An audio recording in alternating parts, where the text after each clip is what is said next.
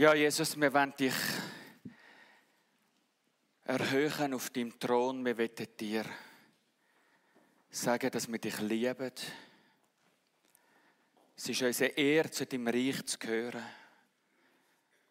Es ist unser riesiges, überwältigendes Vorrecht, dich Vater im Himmel dürfen Vater zu nennen. Dass du, Heiliger Geist, in uns lebst.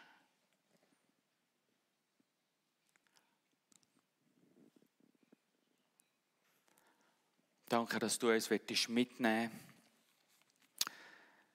Jetzt in die Predigt hinein willst du uns etwas sagen. Wir wollen unsere Herzen und unsere Ohren auftun und dir zugestehen, dass du uns heute Morgen ins Gärtchen trittst. Uns herausforderst, uns vielleicht auch überforderst, uns etwas zumutest heute Morgen.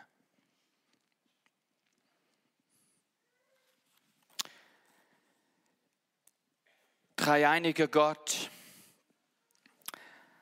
lass uns eine Kirche sein, in der Menschen ihre Berufung finden,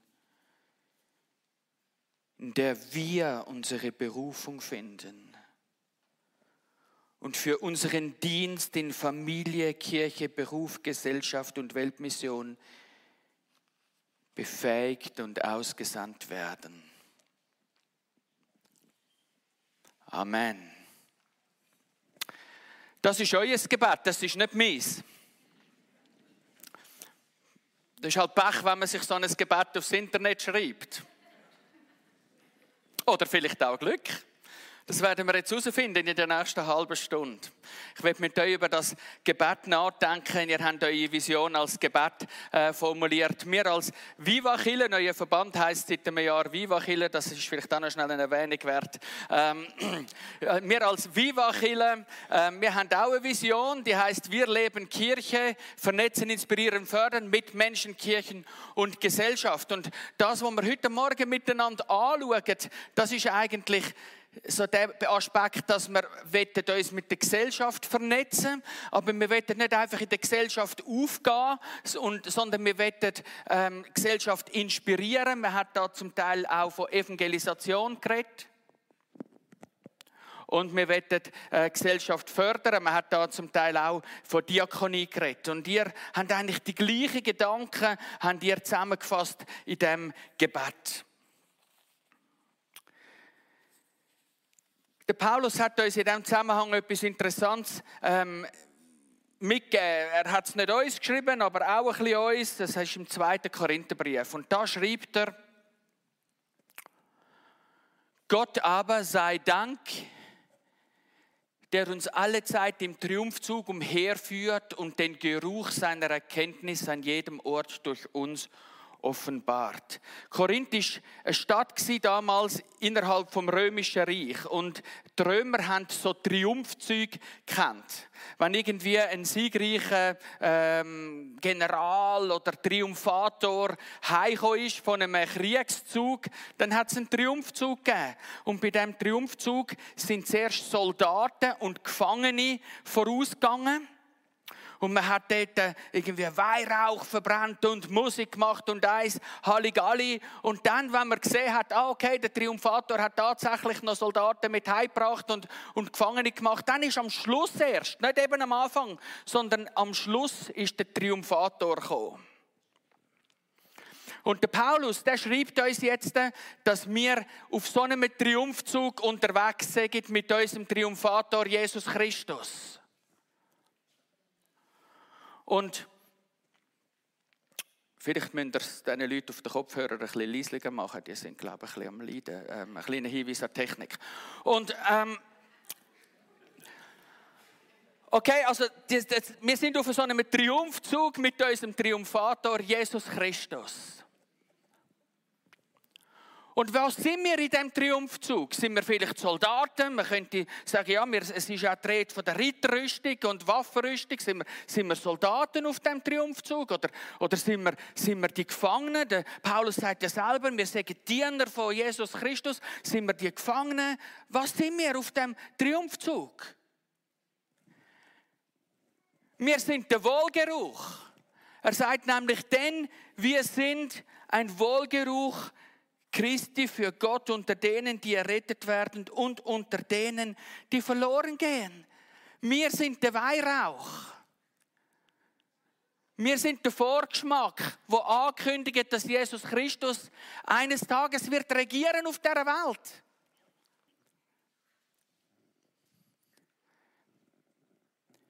Jetzt Triumphzug, das ist uns jetzt vielleicht nicht so geläufig, so das Bild, aber was wir noch kennen, ist vielleicht der Kaffeegeschmack. Du musst denken, du liegst noch im Bett und du schmeckst, dass jemand Kaffee kocht.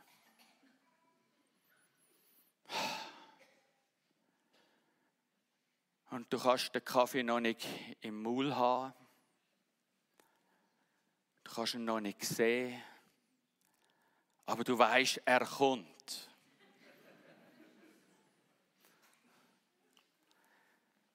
Wir als Gemeinde, wir sind der Kaffeegeschmack, der Geruch, der sich ausbreitet. Oder wenn du einen Kaffee hast, kannst du das Gleiche mit einem Toast dir denken. Toastgeschmack, so der Geschmack vom, vom frischen Brot. Oder wenn dir ein anderes Bild lieber ist, Kaffeelöffel, Dessertlöffel. Wir haben den Dessert noch nicht auf dem Tisch, aber wir wissen, der kommt. Ganz sicher. Und vielleicht müssen wir uns jetzt noch durch Kutteln und Rosenkohl durchessen. Aber wir wissen, der Dessert kommt und möchte Gott schenken, dass es nicht Wärmesell ist. Keine Ahnung, wer Wärmesell erfunden hat.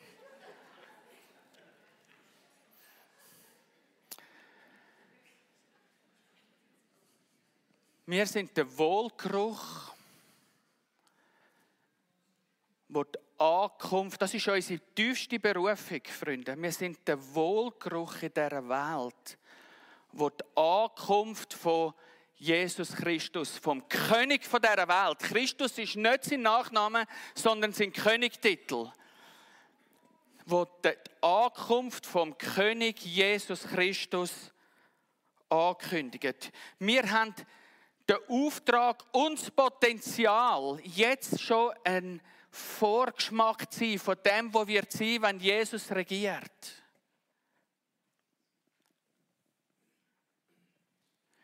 Was dann wird sein, wenn wir ihn werden sehen auf dieser Welt oder in der Ewigkeit. Wir werden ihn alle mal sehen auf dieser Welt oder in der Ewigkeit.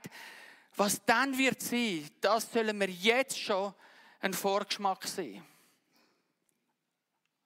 Und zwar spirituell, wie wir Gottesdienste feiern, wie wir beten, wie wir singen, wie wir auf Predigten hören, sozial, wie wir mit Menschen umgehen, in der Nachbarschaft, in der Familie, dort, wo du schaffst, ähm, ökologisch, wie wir mit der Natur umgehen. Ja, irgendwie ist das ja da, ähm, ein Kunstwerk, das Gott gemacht hat und wir dienen ihm. Es kann uns nicht egal sein, ob die Welt vor die Hunde geht und, und geschäftlich so, wie wir geschäftet, wie wir, wie wir mit unseren ähm, Kunden und Lieferanten umgehen umgehen, was, was mal nicht mehr wird gehen, wenn Jesus regiert, das geht jetzt schon nicht. Und, und finanziell, wie wir unser Geld ähm, ausgeben und ob wir es sparen, auf die Seite legen oder investieren in die Gemeinde oder sonst die Menschen. Und politisch, wie wir, wie wir uns für politische Anliegen einsetzen und, und intellektuell, wie wir, wie wir Bücher schreiben und uns engagieren als Lehrer und als, als Professoren und was auch immer du von Beruf bist und, und medial, wie wir, wie wir, wie wir Leserbriefe Briefe schreiben und Artikel machen und wie, wie ich muss auftreten in, in den Medien und du vielleicht auch etwa die. Überall. Haben ihr auch ein bisschen Verbarmen mit dem Übersetzer?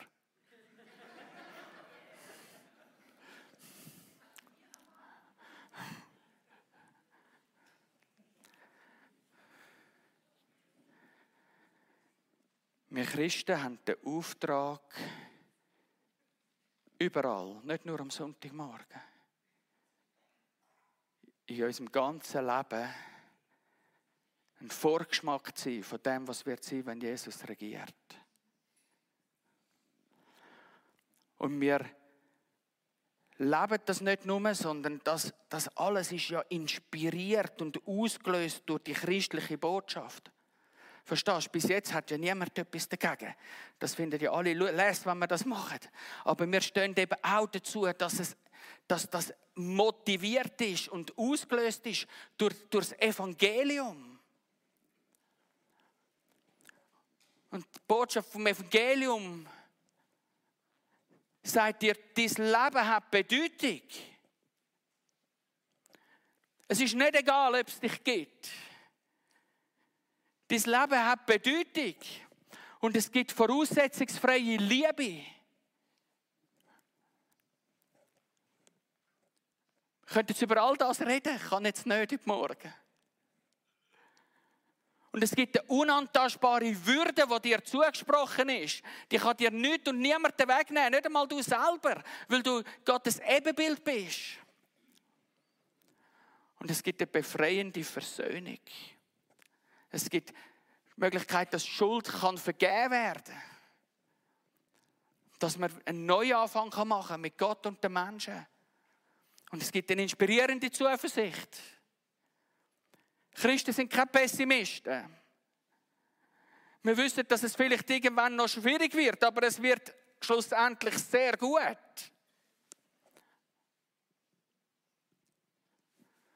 Und jede Person auf dieser Welt hat ein wirksames Potenzial.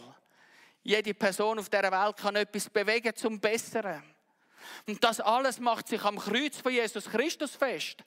Ich könnte jetzt das alles verlinken mit dem Kreuz. Jesus ist nicht gestorben nur für Versöhnung. Das ist natürlich etwas sehr Wesentliches gewesen. Aber er ist auch für all die anderen Punkte, die ich jetzt aufgezählt habe, ist er gestorben und auferstanden. Das ist das Evangelium. So verstehe ich es. Und wenn wir an das glauben, dann, dann wird auch unser Verhalten entsprechend sein. Verstehst du? Wenn ich glaube, dass ich voraussetzungsfrei geliebt bin, dann glaube ich auch, dass du es bist und dann werde ich dich entsprechend verhalten, behandeln. Und wenn ich glaube, dass Gott mir Würde schenkt, dann glaube ich auch, dass er es dir schenkt und ich werde dich entsprechend behandeln. Und wenn ich glaube, dass Gott mir Versöhnung schenkt, werde ich auch Versöhnung suchen mit dir. Und wenn ich glaube, dass, dass, dass es eben eine Zuversicht gibt, eine Hoffnung gibt, wo über alles Leid von dieser Welt ausgeht, dann wird mich das prägen in, in meiner Art und Weise, wie ich agiere auf dieser Welt. Und wenn ich glaube, dass, dass, dass ich ein Potenzial habe, etwas zu verändern in dieser Welt und sage es auch nur ganz im Kleinen, dann werde ich auch dich fördern in deinem Potenzial. Und dann werde ich einen Wohlgeruch sehen. Das ist der Wohlgeruch. Wir leben in einer Welt, die nicht wahnsinnig christlich ist. Unsere Gesellschaft hat sich eigentlich vom Christsein abgewendet. Das ist nicht so wahnsinnig angenehm.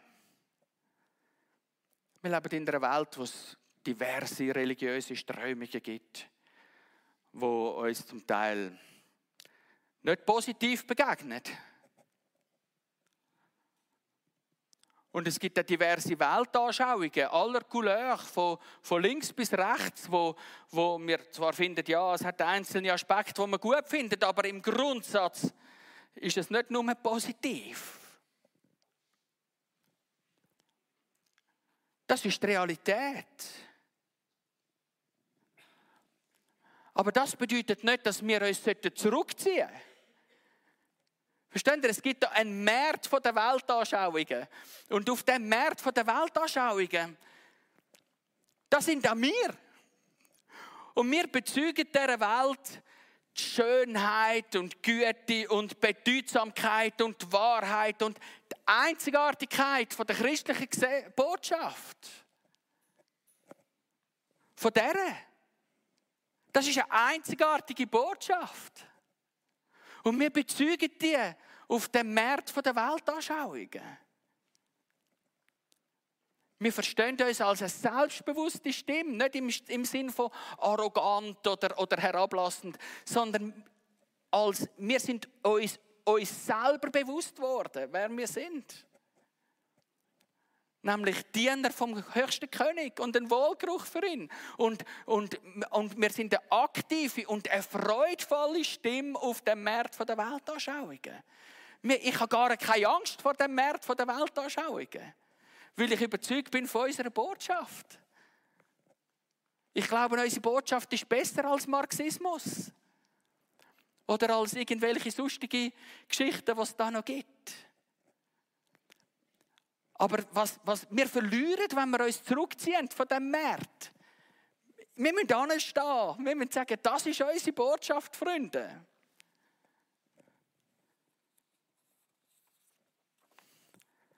Im Bewusstsein, es werden uns nicht alle zujubeln. Das war auch mit Paulus so. Paulus sagt, wir bezeugen Jesus unter denen, die gerettet werden unter denen, die verloren gehen. Paulus war nicht naiv. Man sollte den Paulus nicht als einen naiven Fantast irgendwie abstempeln. Der Paulus war eine Wahnsinnsmaschine. Ich sage es euch. Ich wäre froh, ich hätte 10% von seiner Erkenntnis. Wir wissen das, dass es nicht alle zujubeln. Aber hey, wir verstehen das als selbstbewusste, aktive, freudvolle Stimme auf dem Map der Weltanschauungen. Nicht mehr, aber auch nicht weniger. Und das sieht dann vielleicht etwa so aus, wie es da in dem Friedensgebet von Franz von Assisi formuliert ist, dass man liebt, was man hasst. Und zwar auch, wo man uns hasst.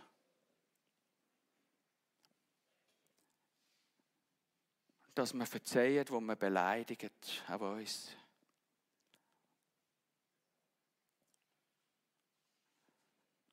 Dass wir verbinden, wo Streit ist, dass wir die Wahrheit sagen, dass wir das Evangelium verkündet, wo Irrtum ist.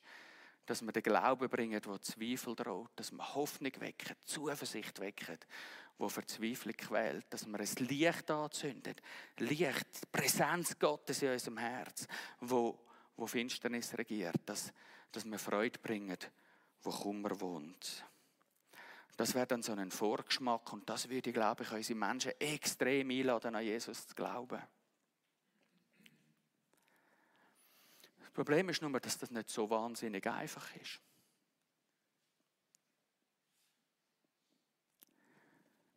Darum ist es ja auch als ein Gebet formuliert. Wie übrigens euer Kerngebet.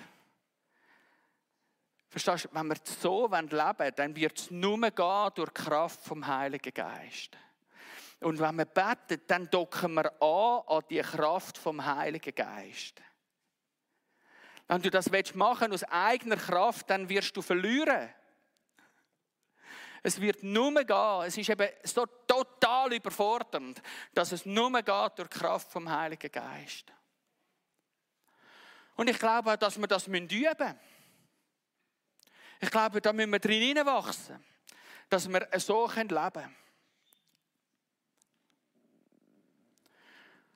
Und darum gibt es Gemeinde. Das üben wir eben am Sonntagmorgen. Und die Kleingruppe üben wir das. Und dann, wenn wir nicht zusammen sind als Gemeinde, dann verbreiten wir das. Dort, wo wir sind, vielleicht als Gruppe, wenn wir diakonisch oder evangelistisch unterwegs sind. Oder auch dort, wo du allein bist. Es hat ja da so einen Kurs da, da, der da, den kannst du da besuchen. Dort könnt ihr über das nachdenken. Dort könnt ihr das üben. Nachher dann es.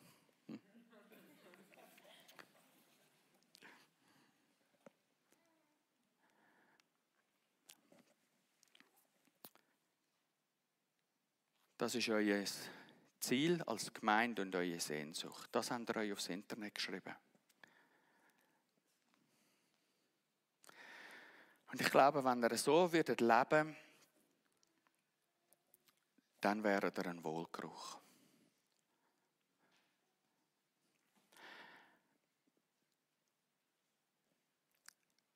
Die Frage ist jetzt einfach, willst du das überhaupt? Willst du das? Willst du da befähigt und ausgesendet werden? Ich meine, bis jetzt haben wir ja gar noch nicht darüber geredet, ob du das überhaupt, will das überhaupt einer? Oder ist das einfach ein frommer Gedanke? also eins ist sicher, wenn du es nicht willst, wird es nicht passieren. Weißt, Gemeinde ist kein Durchlauferhitzer, wo du einfach heiß wirst, äh, wenn du da bist, ob du willst oder nicht. Gemeinde ist nicht irgendwie eine Wellness-Oase, wo du kannst hingehen und nachher leist du da in 40 gradiges Wasser und dann entspannt sich alles total in dir und dann gehst du so ein bisschen mit weichen Beinen wieder raus und so. Gemeinde gleicht eher an einem Sportzentrum mit einer Wellness-Oase. Es hat schon auch Raum für Wellness. Es darf dir schon gefallen. Es darf schon einmal entspannt sein. Aber, aber es wäre eben auch noch ein Sportzentrum. Und ich, man sieht mir auch, ich bin jetzt nicht der Spitzensportler, aber ich mache doch zweimal in der Woche Sport und es ist nie so wahnsinnig angenehm. Ich probiere so mit einer 20er Zeit auf den Ottoberg raufzufahren. 20 Minuten und etwas. Und gestern war es 21 und ich war schon recht am Anschlag. Weißt, es ist nicht immer angenehm, ähm, wenn man, wenn man sich weiterentwickeln will.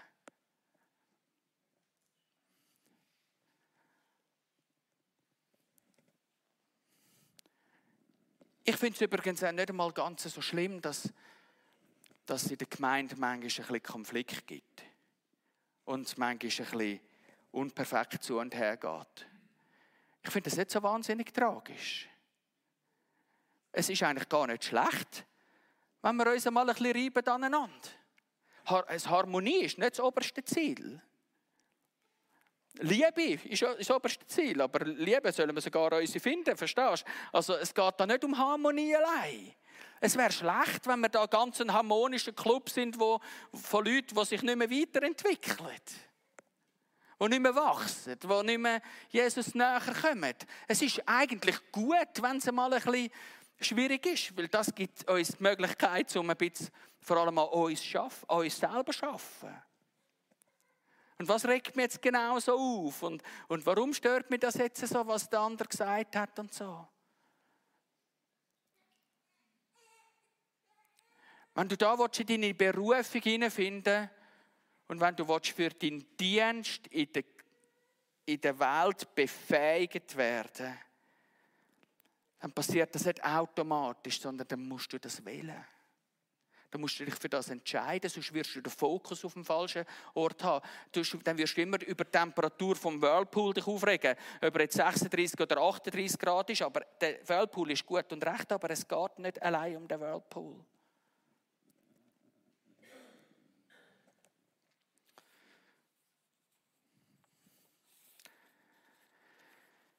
Wenn ihr wollt, könnten wir zum Schluss das Gebet da miteinander beten.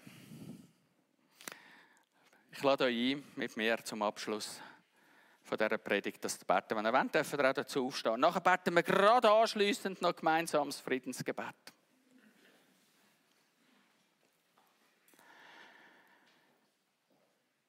Dreieiniger Gott, lass uns eine Kirche sein, in der Menschen ihre Berufung finden und für ihren Dienst in Familie, Kirche, Beruf, Gesellschaft und Weltmission befähigt und ausgesandt werden. Herr, mach uns zu Werkzeugen deines Friedens, dass wir lieben, wo man hasst, dass wir verzeihen, wo man beleidigt, dass wir verbinden, wo Streit ist, dass wir die Wahrheit sagen, wo Irrtum ist, dass wir Glauben bringen, wo Zweifel droht, dass wir Hoffnung wecken, wo Verzweiflung quält, dass wir Licht entzünden, wo Finsternis regiert, dass wir Freude bringen, wo der Kummer wohnt. Amen.